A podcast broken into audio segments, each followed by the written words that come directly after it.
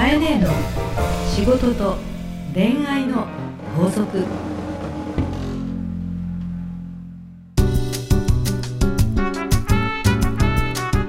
番組ナビゲーターのナグです。カエネの仕事と恋愛の法則。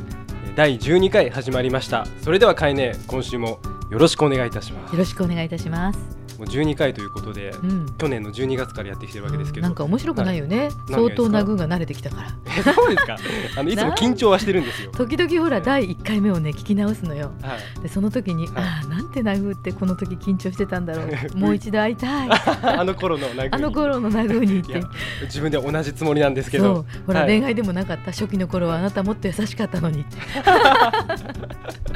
まあだけど昔は昔は昔はみたいなねということでですね、まあそうなんですよ、はい。で実際23か月ぐらい、うん。カエネと一緒に仕事をさせていただいてるわけですけど、はい。まあ、マーケティングのプロっていうねまあいろんなこうワードが出てくるんですけどはい。実際、うん。どんな仕事されてるのかって 聞きたいなって今日思ってい 今更だよね。ながらに。あの、はい。私の何を知ってんのってはいそうですね。から始まったよね、はい。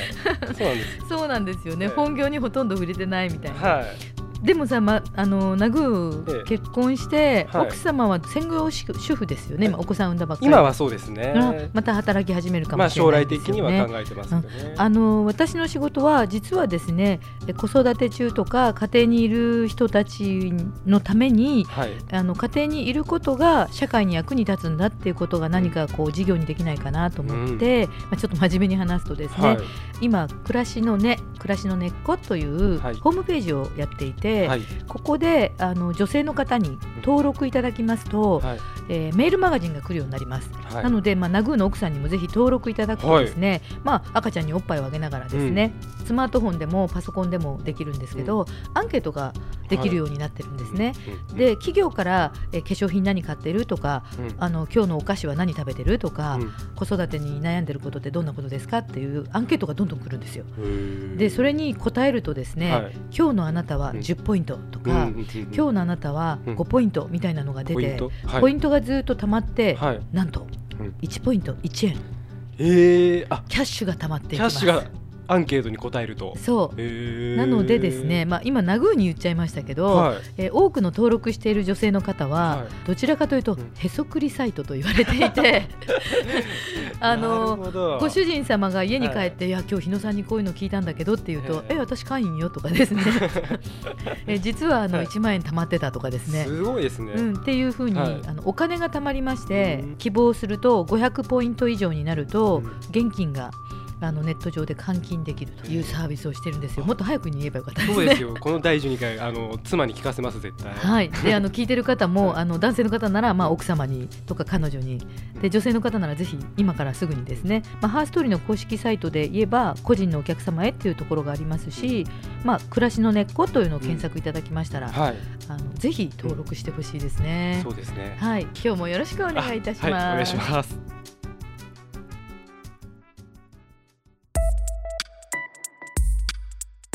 さあ、えー今日も皆さんから届いたメッセージをご紹介していきたいと思います。はい。よいとまけさん、はい、会社員30代の男性ですね。はい、えー今私が悩んでいるのはリーダーとしての資質についてです。な。るほど。はい、自分も30代に入りチームをまとめる立場として徐々に仕事の責任も増してきました、はい、えしかし、えーなかなか部下との連携コミュニケーションがうまく取れずに悩んでいます。う、ん、はいえーまたいろんな意見をまとめ決断する時も躊躇してしまうと、はい、はい、20代ではなかった壁にぶち当たっています、はい、こんな私にアドバイスをくださいということで。ね。はい、良いとまけさんです、はい。うん、あのいい悩みですよね。うん。必ずみんな通っていく道で、えそうでね。20代の時にはどちらかというとですね、私もそうだったんですけど、はい20代の時になんで上司ってこんなこと言うんだろうとかうんね、ありますよ。なんでこの会社こうなのとかですね、お昼のランチは特に女性なので、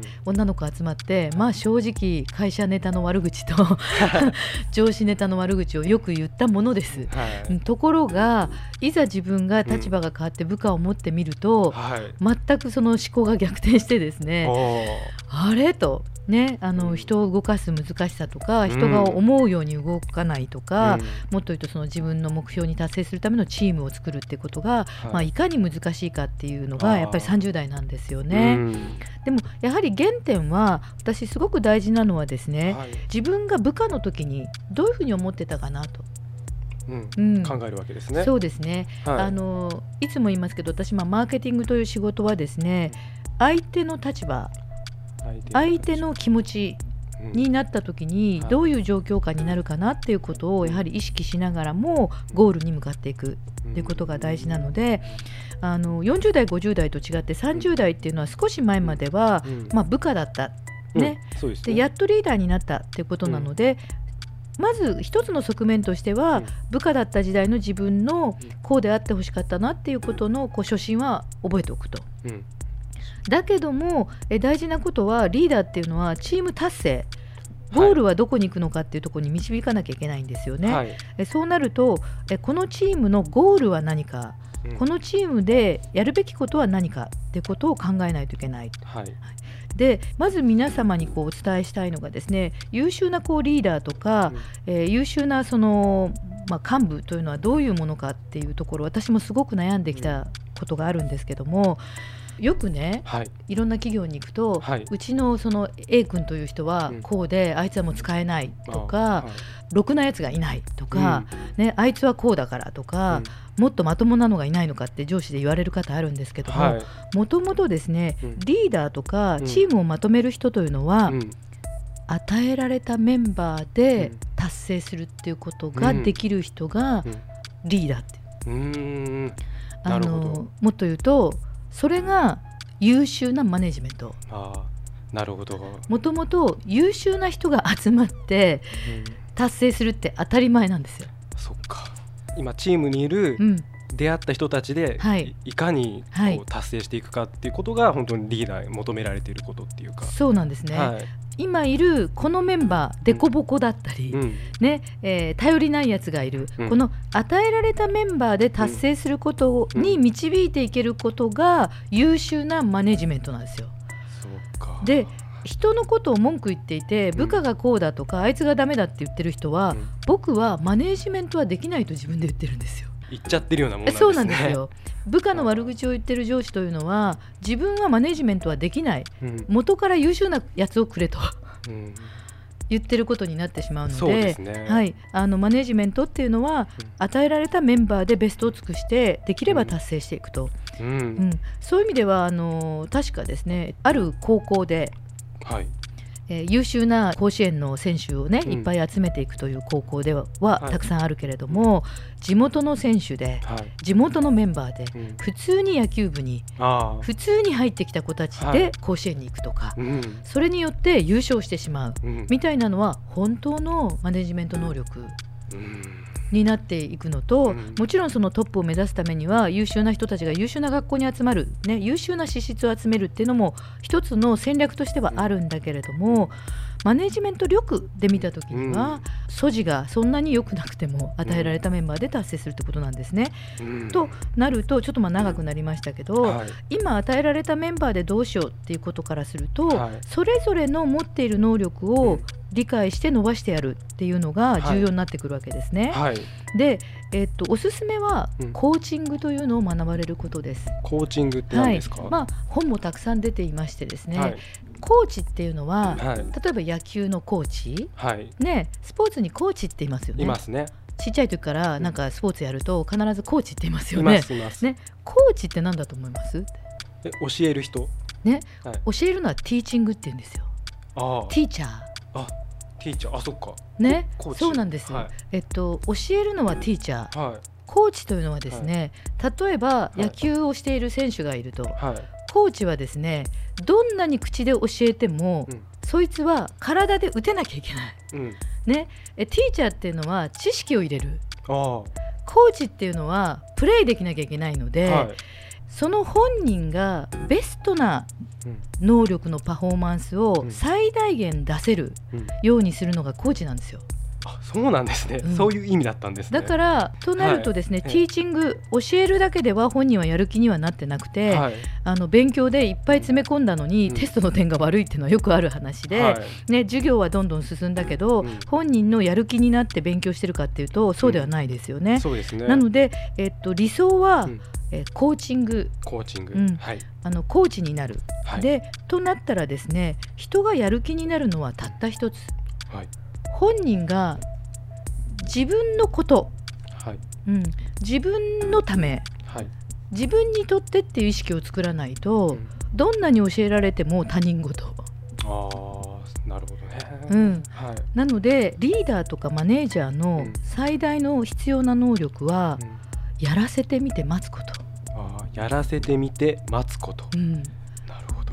やってみてはい。ねっていう言葉よくありますけども、うん。やっぱりやらせてみて、そしてそこを修正アドバイスしながらも本人がやる。本人がやる気になる。っていうことに付き合っていくってことが必ず最終的に最短距離になる。じゃあカエネもうん。今、ね代表としてはい。やられてますけど、はい、やっぱりそのやらせてみるってことははい。大事にしてる部分ですか、すごくあの自分が勉強してきたし、はい。自分自身が起業家でやってきたタイプなので、はい。つい口に出そうとするはい。性格なんです。はいはいとか、えーつい巻きに入るというか、はい。あの答えを出してしまうというもともと性格なんですね。自分でやっちゃうみたいな。そう。できちゃうから。やった方が早い、い、はい。でそういう人多いんですね、はい。あの幹部になる人って自分でやった方が早いと。はい。でもそれは一匹狼ならいいんだけれども、チームの場合は自分じゃない人たちが集まってやってるわけだから、うん。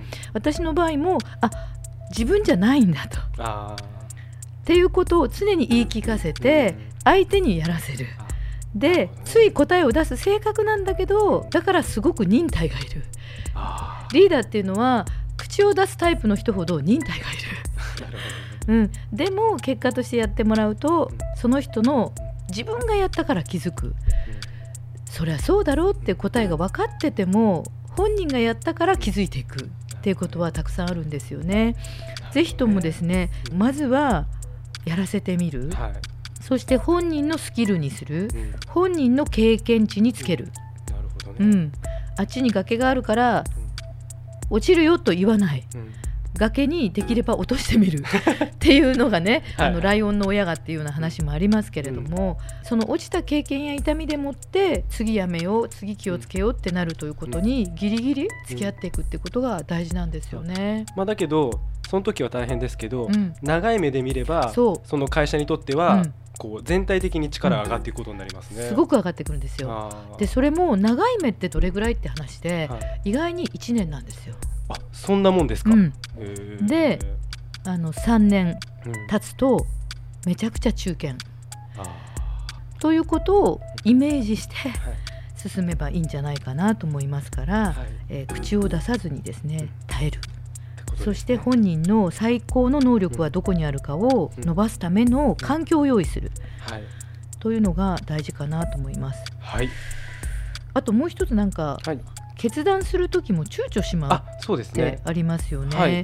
これもですねとリーダーにとってすごく重要なのは緊急な時はは即断即決をしなければならない、いうん。あの本当の緊急さっきも言った崖に落ちるとか、はい。会社が潰れるとか、うん。うん、今ここで止めないとまずいことが起こるってことが分かる場合は、もう残念ながら即断即決でうん。民主的にしちゃいけない、うん。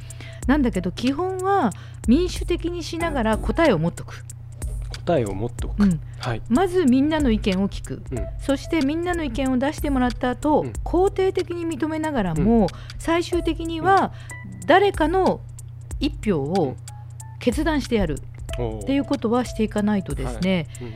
右に行くはずのものが左に行ってしまったりっていうことはあってはならないわけですよね。だからできるだけみんなで考えたっていうことを大切にしながらはい。肯定的に受け止めながら、うん。はい。よりこうしたらいいよねという方向で、うん。実は自分の答えの方へ持っていくとああなるほど。いうことはあっていいと思いますね。はい。うん、まあ確かにそれを持ってれば躊躇することはないですもんね、まず自分に答えがあるかですよね。うん、そこが大事ですね、うん。じゃあ今週のですね法則で締めていただきたいと思います。はい、えー今週の法則はですねリーダーとは与えられたメンバーで勝つこと。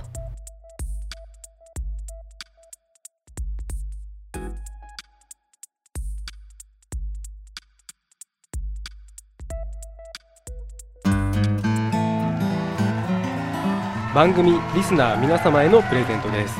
今週のプレゼントは先週に引き続きハーブ水ということですね、ちょっと初めて聞いた方のためにもちょっと説明をお願いいたします。はい、えっ、と、ミロクというメーカーさんが出しておられます、ハーブの香りのするお水なんですけれども、はい。まあ前回も言いましたように私がお気に入りで、はい。で 350ml という、あのボトルでですね、えー10名様にえー3種の味が楽しめるというものをお送りいただきます。まあ、ぜひちょっとお味見していただきたいなというおすすめです。はい、ありがとうございます。えプレゼントをご希望の方は、ハーストーリーのオフィシャルホームページにある番組専用のバナーからアクセスし、プレゼント名を明記の上お送りください。えオフィシャルホームページの URL は herstory.co.jp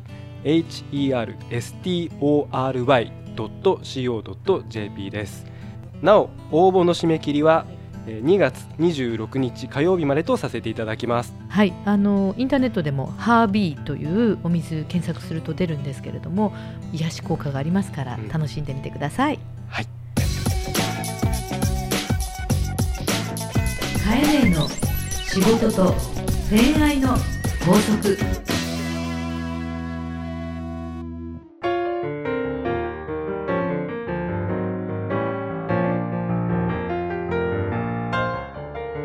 のお時間です。はいはい、ね、今日もありがとうございました。はい、ありがとうございました。あれですね、まあうんリーダーは任せるってことがね、うん重要だっていうことがよくわかりましたね。そうですね。でも、はいあのリーダーはそれぞれね場面場面で知っておきたいポイントがあるんですね。うんまあ一般的にリーダーを勉強していきますと、はい、えー先制的手法とはい、民主的手法とはい、放任的手法、ほこの難しいですね。うんあの先制的っていうのはまあちょっと強制的とか始終関係的と言いますか、うんまあ君主的と言いますかなんか一方的、はい。よくそのうちの社長はもう一方的に、うん頭ごなしにとか言いますよね、はい。ワンマンでとか言いますよね。ワンマン。なんとなくこうワンマンって言葉は悪い言葉のように感じるんですけれども。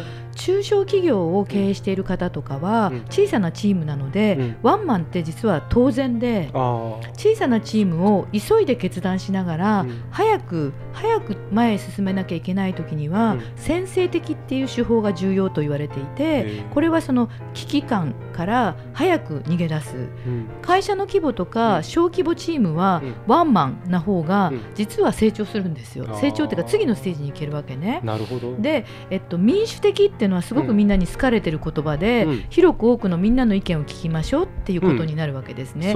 でさっきあの話で言ったコーチングっていうのは個々の人の能力を上げるはい。なんだけど民主的っていうのはうん。複数の人の意見をまとめていくっていうことだから、はい。みんなで考えてうん。一つにまとめていくって感じなんですね。うん。で平穏な状態うん。しかもみんなの能力でチームワークを高めたい時は民主的風うん。なあのやり方の方がはい。意見がまとまった感じがすると。うんうんうん。で放任的っていうのも大事な時があってうん。これは相手の方が能力が上と感じる時とかあ相手の方がうん。自分はリーダーだけど年上の方が部下だったりはいはいはい。ね。